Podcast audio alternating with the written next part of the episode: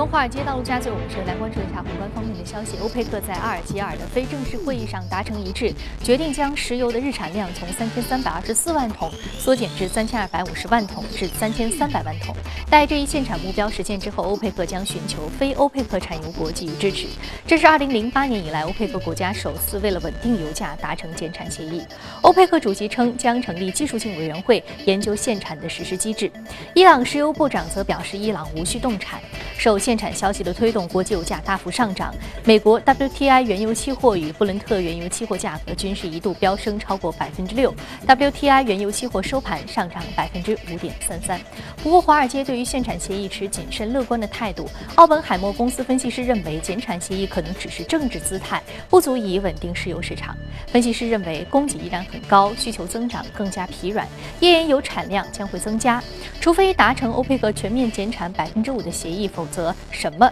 都不管用。那么此前高盛已经将今年底的美国 WTI 原油价格预期从之前的五十一美元每桶下调至四十三美元每桶。高盛认为，即使欧佩克达成冻产协议，这只会在短线为油价提供支撑，未来呢供需层面仍然存在比较大的不确定性。我们再来关注一下各国主要的央行动态。美联储主席耶伦周三在众议院金融服务委员会就银行监管作证词，他表示，美联储撤出宽松的货币政策没有固定时间表。不过呢，美联储许多官员认为，如果没有明显的风险，那么下一次加息临近。从九月官员的利率预测的散点图上来看呢，美联储内部预计年内有一次加息。耶伦承认，以当前创造就业的速度来看，经济可能会过热。如果这一情形发生的话，美联储或不得不更快的加息。耶伦称呢，未来银行业监管的思路是放松对于小银行的监管，加大对于大银行的监管。欧洲央行行长德拉吉周三在出席欧洲议会时，回击了德国对于欧洲央行超宽松货币政策的批评。他强调了负利率的必要性，并敦促包括德国在内的各国政府承担更多的责任。当被问及欧洲央行是否要为一些银行，特别是德意志银行目前的悲剧负责时，德拉吉表示他并不这么认为，是低利率导致银行陷入困境。金融业应该从自身来寻找问题所在。不过，德拉吉当天的言论呢，遭到了一些批评。他们认为，欧洲央行的宽松政策正在损害储户和银行的利益。国际货币基金组织总裁拉加德周三也为宽松政策辩护。他认为呢，在全球经济复苏仍然脆弱之际，发达经济体应该采取更加有力的促增长的政策，保持宽松的货币政策来提振经济。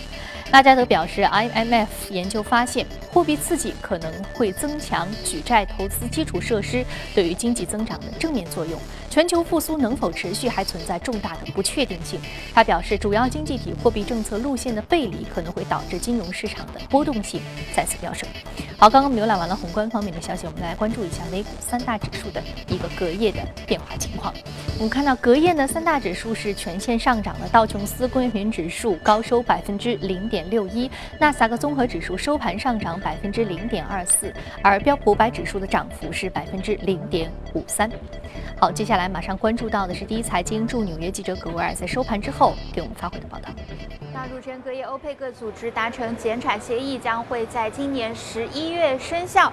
推升原油价格大幅走高，标普能源板块涨幅接近百分之四，一骑绝尘领涨美股。另一方面呢，包括美联储主席耶伦在内的六位联储高管将相继发表讲话，也引发市场关注。耶伦在国会金融服务委员会的听证会上再次强调，美联储的加息没有固定的时间表，而目前根据芝加哥商品交易所的美联储。观察工具显示，交易员预测十二月份美联储加息的概率大约是在百分之五十六左右。而在个股方面呢，德意志银行首席执行官约翰克莱恩表示，德银从未就与美国司法部门的纠纷一案向德国政府寻求财政上的帮助。该行在周三披露呢，以十二点二亿美元的价格将子公司 Abbey Life Insurance 出售，以此来提高银行的资本充足率。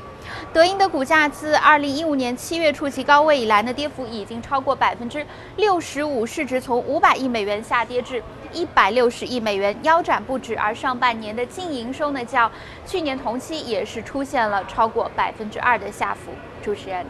非常感谢国外给我们带来有关于市场观点的汇总啊！这里是正在直播的，从华尔街到陆家嘴，我们说到这个首相总统。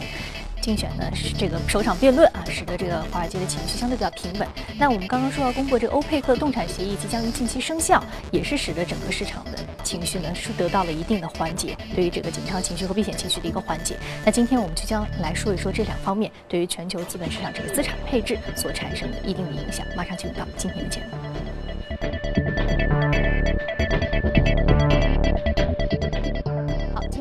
请到现场的嘉宾呢，是来自于钜派集团首席策略官许戈先生，许老师早晨好。你好。嗯，我们首先看到了两件很重要的事情，一个是 Donald Trump Hillary Clinton 首场电视辩论正面交锋，另外就是这个欧佩克的正式的这样一个动产协议将于近期生效。你觉得这两件事情对于这个全球市场，尤其是这个大家对于不确定性预期是要降低的一个影响吗？降温了。嗯嗯。所以整个市场大家可以看到，昨天晚上和前天晚上的美股都是表现比较好。昨天晚上最大的事情，我个人认为，嗯，不是耶伦的讲话，耶伦讲话反正是不温不火的，啊，两面都会讲到，呃，应该是欧佩克的那个动产协议，呃，这个事情也讲了很久了，就八年以来第一次达成这个动产协议。其实昨天石油的价格是涨的是比较多的，百分之五到六左右，但这个事情呢，我个人认为有点被市场夸大了。呃，昨天推动石油价格还有另外一个因素，就是美国的石油库存的数字。那么这个数字呢，之前的市场预期是会增加两百七十四万桶，结果呢是减少了七十七十五万五万桶，所以库存不见增加反而减少，对于石油价格那个时候已经开始有点异动了。到了晚上，这个导火导火索突然间点着了，所以对于整个原油市场是一个非常大的推动作用。但是我个人认为。呃，从本质上来看，对于石油价格的整整个大的行情的展开，可能还是有欠于火候，就跟高盛的预测差不多。可能，呃，未来的整个局势不会有本质性的改变，因为我们知道石油最高的价格，次贷危机之前是一百四十七美金一桶，今年二月份最低的价格是二十六美金，那么现在其实在五十美金已经涨的是蛮多了，蛮多了。那么另外一个呢，目前欧佩克的。这个油量产油量已经是在历史的一个峰值，它现在所提出来的三千二百五十万桶的这个限量的目标，呃，大概比一到八月份的平均水平是低了一点六，比八月份的水平是低了二点四，但是但但是这个价格也是处于一个非常非常高位的一个水平。那么未来到十一月份，它正式的会议宣布，这当中还有很多协调的因素在这个里面，呃，所以。单纯从这个协议上面来讲，未必是一个能够改变石油价格的本质性的会议。但是对于资本市场，或者说对于我们资产配置来说，是一个利好。原因在于我们看到，其实美国的股票市场涨的今年涨得还是蛮大的，呃，创了一个历史的新高。呃，但是它当中有一块是多拖后腿的，就是它当中有很大的一块是能源股。那么能源价格的一个快速下跌，对于能源股的股票的表现肯定会是一个利空。呃，那另外一块呢，就是大家可能会没有感觉，就是银行股，因为银行股当中呢，银行业就有一块是能源贷，就贷给那些页岩油也好，那个石油的传统的公司也好。那么由于有油价的一个下跌，或者它的那个油油油气公司的一个利润下滑，所以银行股的表现呢，今年其实也不是特特别好。那么如果油价在未来一段时间当中，到十月十一月份之前有一个比较大的反弹。对于能源股应该是一个比较大的利好，对于银行股也是一个利好，这两块加总起来的权重就会比较大一点。对于美股的综合指数，嗯，个人认为是一个利好。当然不能油价涨得太多，太多的话对制造业也好，对民众的消费也好，物价就会有成本的上升。对对对，所以我觉得初期的话，应该对于整个全球资本市场是一个利好。嗯。我们说石油价格的一个稳定或者逐步的抬升，是整个整个整个的这样一个大宗商品市场会大家心里比较安定一点啊。但是我们看到，其实这个石油冻产协议，我们看到它是从三千三百二十四万桶缩减至三千二百五十万桶至三千三百万桶。其实这个缩减的数量相对是很少的，非常少，也就是象征性的二十四万桶到这个七十四万桶这样的一个数量。所以说，很多投行给出的一个预期，呃，给出了一个预期，认为这其实是一个呃，更多的是一个政治姿态。对对，那更多的。是一个象征性的意义，不是说实际我真的从产量上去缩减、去减少这个供应量。因为本质上面来讲，全球现在的供需关系是供大于求的，全球经济还是处于一个比较低迷。我们现在放眼世界的话，只有美国经济体还是比较有生机的，像欧洲经济体、日本，包括中国经济也在往下走。所以目前对油的需求量没有出现一个非常旺盛的一个一个状态。呃，所以我个人认为，呃，这个供需状况不去改变，单纯是把这个产量限制在一个历史高位，呃，意义不是会特别大。当然，对油价的促进作用是会有积极的作用。短期来看的话，但长期的话，一定要经济起来，需求增加，需求超过中供给，这个时候油价才会有一个真正的一个一个上扬。那么另外一个，我们也看到，呃，近期的这个可替代能源，像太阳能啊、风能啊，这个也是在蓬勃的发展，所以这对油价也是一个利空。嗯，啊，尤其是这个清洁能源和新能源对于油价替代作用的这个替代性就越来越强了。对，啊，加上大力的开发和它成本的降低，使得油价的这个使用效益和使用价值也是出现了一些松动。啊，我们再来说到另外一个，就是说这个呃，我们说到很很有趣的，就近期大家都在关关心的这个话题啊，呃，就是 Donald Trump 和 Hillary Clinton 他们的这个表现，您觉得谁哪一方你觉得更占优势在这场辩论当中？呃，我觉得其实市场对这个争论比较大，一个是比较官方的统计，一个可能民间的小报或者说民间的一个统计手段。呃，但看这个东西的话，我觉得大家从市场，特别是资本市场的表现来看，可能会更准确一点。嗯，因为资本市场会涵盖了所有的民意，所有的这个因素。呃，一般来讲的话，如果说执政党，执政党的这个党派在辩论当中取胜的话，当天的股票市场美股是会涨；如果是落败的话，那么当天的股票市场就会跌，所以从这个历史规律上面来看，我们看到昨天啊，应该前天晚上的美股是出现了一个上涨，包括昨天也出现了一个上涨，那么应该是这个希拉里的大那个可能占的一个优势会稍微多一点，当然也不是一个非常大的一个优势。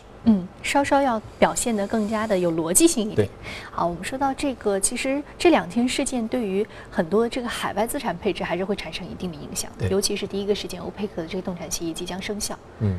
是，呃，海外市场可能会因为这两个事情，呃，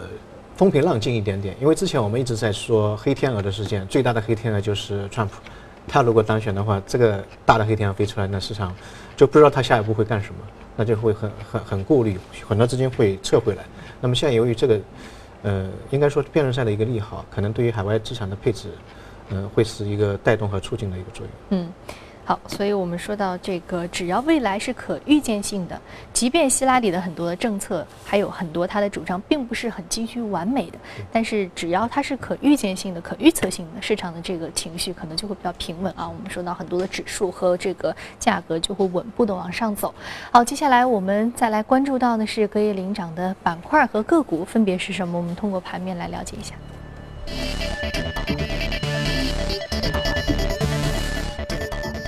基础材料、联合企业、工业产品、金融财政和消费品板块是领涨的。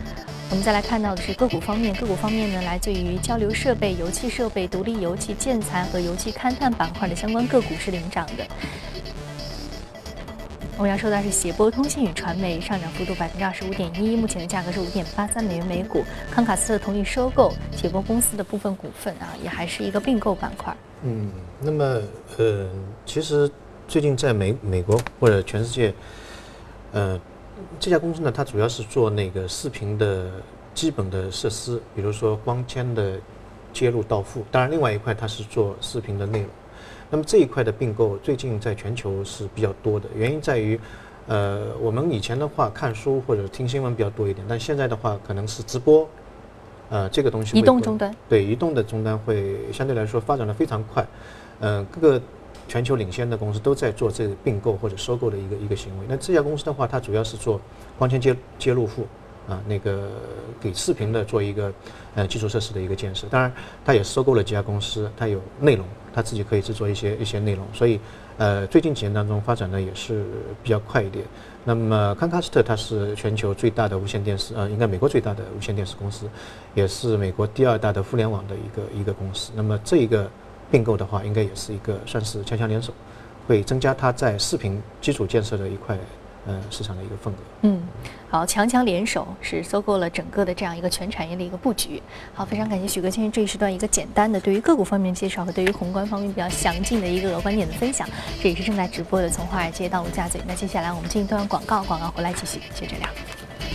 好，欢迎回来，这里是正在直播的从华尔街到陆家嘴。接下来浏览一组全球公司资讯。曾经风靡一时的手机制造商黑莓周三宣布将停止生产自己的智能手机，今后将专注于软件和服务。BlackBerry 表示将立刻停止所有的内部硬件的开发，并将品牌和软件授权给第三方生产，而后者开发商呢带有 BlackBerry 标志的手机。那在过去的几年呢，黑莓一直不敌苹果和三星。BlackBerry 2016财年第二季度的报告。显示，这一季度黑莓只卖出了四十万台手机，比去年同期下降一半。而苹果在刚刚结束的第二季度呢，是卖出了四千万台 iPhone。根据英国媒体报道，Uber。外卖业 Uber Eats 有意入驻至少二十二个新国家。到目前为止，Uber Eats 已经在六个国家的三十三个城市展开了。那其中二十七个城市是在美国。而今年六月，Uber Eats 进入到伦敦，Uber 承诺在三十分钟之内交货，并且没有最低的起送量和配送费。而在亚洲，Uber 计划本周在日本东京推出外卖服务。分析师表示，Uber 进入外卖市场优势在于强大的资金优势和客户资源。不过呢，Uber 也将面临新的本土的竞争对手，特别是一些外卖软件已经开始联合以应对新的挑战者。美国加州周三宣布将全面暂停与富国银行的业务关系，作为对于该行欺诈客户行为的惩罚。此次制裁将持续一年。那具体措施呢？包括暂停富国银行作为加州债券发行承销商的资质，并暂停对富国银行所有证券的投资等等。那本月早些时候，富国银行被监管机构处以创纪录的1.85亿美元罚款，因为其员工未达到销售目标，在未经过客户同意的情况之下，开设两百多万个账户以收取费用。富国银行。董事会周三也表示，计划追回给董事长兼 CEO Stan Proof 价值四千一百万美元的股票奖励。根据外媒最新报道，美国零售巨头沃尔玛目前正在与印度最大的网上零售商，呃，Flipkart。谈投资事宜，或以十亿美元收购后者的部分股权。那谈判仍处于初步阶段。该公司呢有两位前 Amazon 公司的印度裔员工创建，目前注册用户已经接近五千万，成为了印度最大的电子商务零售企业。市场对其估值约是一百六十亿美元。沃尔玛此次联手 Flipkart，主要原因呢在于电商巨头 Amazon 公司的崛起。约一年以前，Amazon 市值超过并持续压制了沃尔玛，显示出互联网新经济的强大生命力。根据外媒报道，欧洲最大的软件生产商赛普公司表示，将在二零二零年底之前向物联网投资二十亿欧元。赛普上周呢，已经与德国汽车零部件生产商博士公司达成了一项合作协议，共同打造相关产品的物联网系统。好，刚刚我们看完了全球公司动态之后，我们再回到资本市场和嘉宾聊一聊相关板块的话题。马上进入到板块的了解。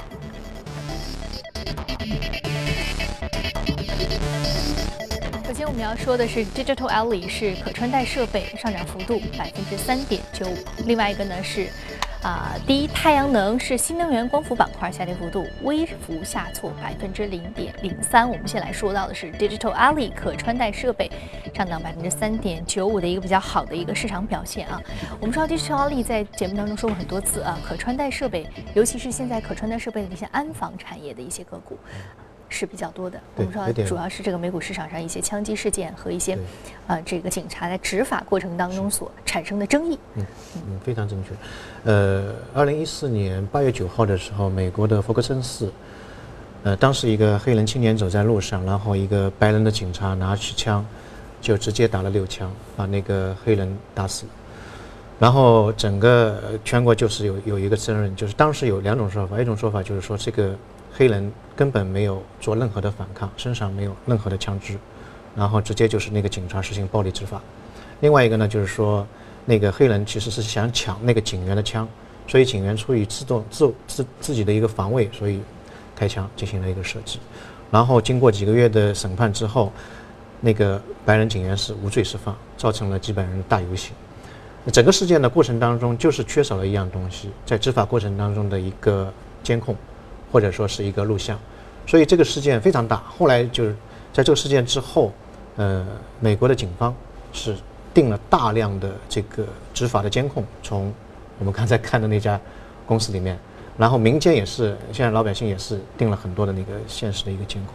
那么这家公司呢，它其实是一个跨领域的，一方面呢是一个可携带的，就可穿戴的一个一个设备，特别是摄像头方面；另外一个方面呢，它的主营的业务还是在安防。啊，就是警警用方面会多一点。当然，现在它另外一块业务呢，是放到汽车，它跟汽车的车载系统，